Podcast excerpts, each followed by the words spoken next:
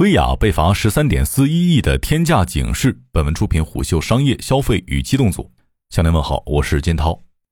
黄威黄了。十二月二十号，浙江省杭州市税务局稽查局发布公告，对黄威在二零一九年至二零二零年期间偷逃的税款进行追缴、加收滞纳金，并处罚款共计十三点四一亿元。其以一己之力将文娱电商领域罚单数额拉升至十亿级别，甚至远超当年范冰冰八点八亿元的记录。旋即，薇娅夫妇先后发文致歉，却依旧没能逃过商业版图的坍塌。淘宝、微博、抖音账号接连被封，这种由点到线的账号绞杀力度，无异于宣告这个直播带货的顶流 IP 走到了尽头。另据千寻员工爆出的群消息，原本薇娅计划晚上七点半进行直播，结果因为处罚紧急取消。薇娅事业部总经理古墨对员工们表示：“接下来大家先行回家休息，在此期间工资照发，工资会积极应对，后续的安排我们会尽快通知大家。”至此，短短一个月之内，雪梨、林珊珊、薇娅三位昔日头部主播皆因偷税漏税相继坠落，亲手葬送了蒸蒸日上的事业。虽然直播电商不过是近两年才被热捧的风口，但它已经在加速重构电商江湖的势力版图。二零一七年，直播电商市场规模不过一百九十亿元；二零一八年，市场规模急速攀升至一千三百三十亿元；二零二零年，随着薇娅、李佳琦等头部主播迅速崛起，市场规模也扩张至九千六百一十亿元。甚至，中商产业研究院预计，二零二二年中国电商直播市场规模进一步上升至一点五万亿元。直播电商之所以爆发出如此巨大的势能，本质是对流量成本的控制以及流量运营效率的最大化，从根本上解决了传统电商两大顽疾：降低获客成本，提高转化率。基于此，在流量变得稀缺、成本居高不下的大环境之下，淘宝、抖音、快手、拼多多、B 站、小红书等一众互联网公司接连进军直播电商试水。与此同时，被潮水推至顶流的主播也展现出令人啧舌的吸金能力。早在二零二零年十一月，便有人爆料称薇娅年入五十亿元。薇娅随后在接受封面专访时回应，年入五十亿、月赚几个亿的说法过于夸张，但也承认二零一九年确实多卖了一百多亿。源于此，第三方统计机构今日网红数据显示，二零二零年直播带货总榜上，薇娅以三百一十一亿带货额名列榜首。二零二一年双十一，薇娅最终揽下八十二点五二亿元的销售额。如此惊人的带货能力，难怪逃税金额都能够超过六亿元。不过，雪梨作为淘宝前三甲的主播，其与林珊珊所缴纳的税款、滞纳金和罚款之和也没有超过一亿元。那么，薇娅的处罚金额为何会如此之大呢？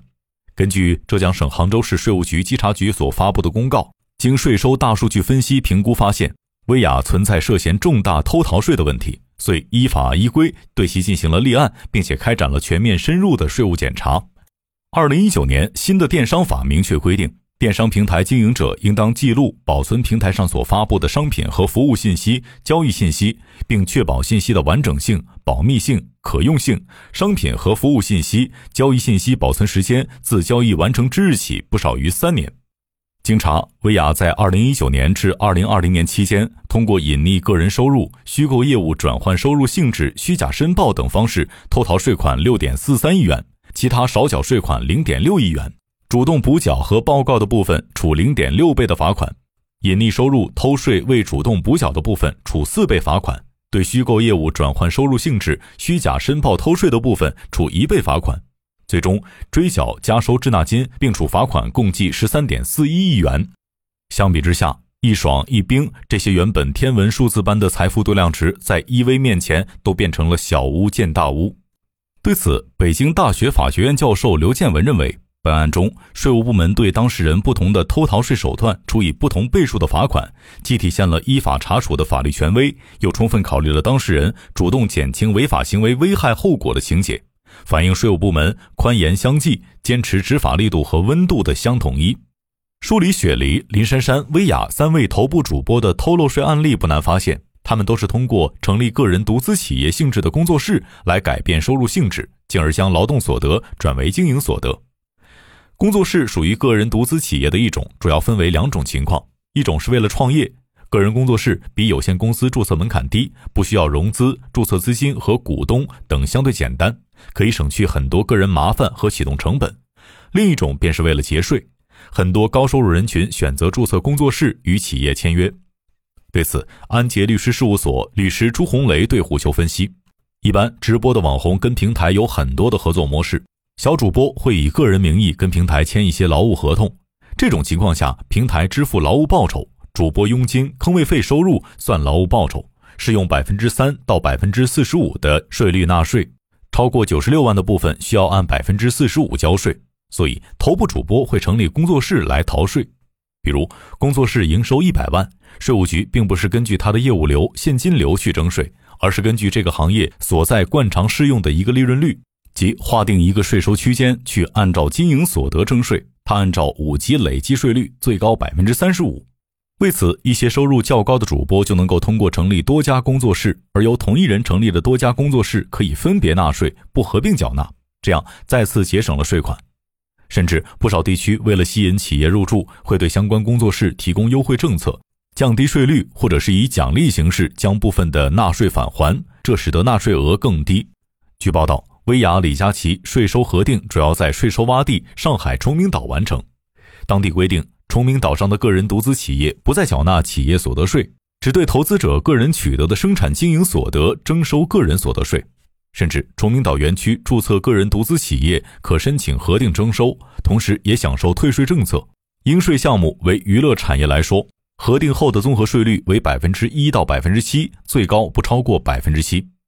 天眼查显示，目前薇娅有十六家关联公司，其中十一家为存续状态，七家设在上海崇明。这也是薇娅致歉声明当中提到的税务筹划的一部分。投资版图涉及电子商务、服饰贸易、企业管理等。可强势如李佳琦、薇娅，在其动辄几十万坑位费和销售总额分成提佣及最低折扣的压榨之下，很多的中小品牌变得苦不堪言。一位辣椒酱品类的商家告诉申然，当一位招商给他报价，李佳琦坑位费四十万，佣金百分之十到百分之二十；薇娅三十五万，佣金百分之五到百分之十五。你也不知道中间到底隔了几层。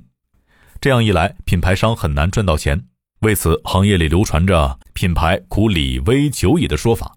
为此，曾有内部人士私下向深网表示对李佳琦和薇娅的不满，拿着集团最好的流量扶持和战略资源，赚来的钱都落入了自己的口袋，破坏了集团原有的产业链条，还要不断挑战集团客户的底线，甚至随着头部主播吃掉市场上大部分的资源之后，烧钱做广告不一定能拿到好宣传和销量。就算拿到了，观众也只会感谢主播拿到了好的折扣，而不是感谢品牌的让利。直播电商何去何从？薇娅翻车之后，很多人说淘宝直播很受伤。毕竟李佳琦、薇娅的崛起，淘宝下了血本，倒灌不少优质资源。不过，也有人不这么认为。一位资深电商观察者对虎嗅表示：“消费者只认李佳琦、薇娅，不认平台，反而让淘宝显得有些被动。”其实，薇娅对阿里的影响不大也不小。你看，第一个干掉薇娅的就是淘宝直播间，然后是微博，接着是抖音，后续可能只是一些规划里会少 top 三里两位主播能预估的销售总额。毕竟，薇娅本身没有自营品牌，更多是在品牌组货的供应链布局，不像雪梨自营女装占比很高。而且，上述电商观察人士还进一步补充称，淘宝直播好歹卖货走的是淘宝链接和淘宝微任务系统。卖货佣金这一块是平台代为缴税，而抖音和快手一九年开始爆发时候的佣金，大主播经得起查吗？鉴于此，薇娅被罚的消息刷屏之后，李佳琦的动向备受市场关注。不过，李佳琦所属公司美万相关负责人在接受媒体采访时称：“老老实实经营，本本分分直播，一切经营正常。”与之相随的是新华社消息，已有上千名网络主播主动自查补缴税款。这其实是对整个直播电商生态的规范和信号，或许代表着整个直播电商野蛮生长的时代已成为过去式。不可否认，直播电商依旧是一条广阔的赛道。据易观发布的数据显示，二零一八至二零二零年，中国直播电商交易规模从一千四百亿增至一点零六万亿。二零二一年上半年，直播电商交易规模已破万亿，预计二零二三年直播电商规模将超四点九万亿元。至于薇娅让出来的份额，应该很快会被其他人瓜分殆尽。艾瑞咨询数据显示，截至二零二零年年底，中国直播电商相关企业累计注册有八千八百六十二家，行业内主播的从业人数已经达到了一百二十三点四万人。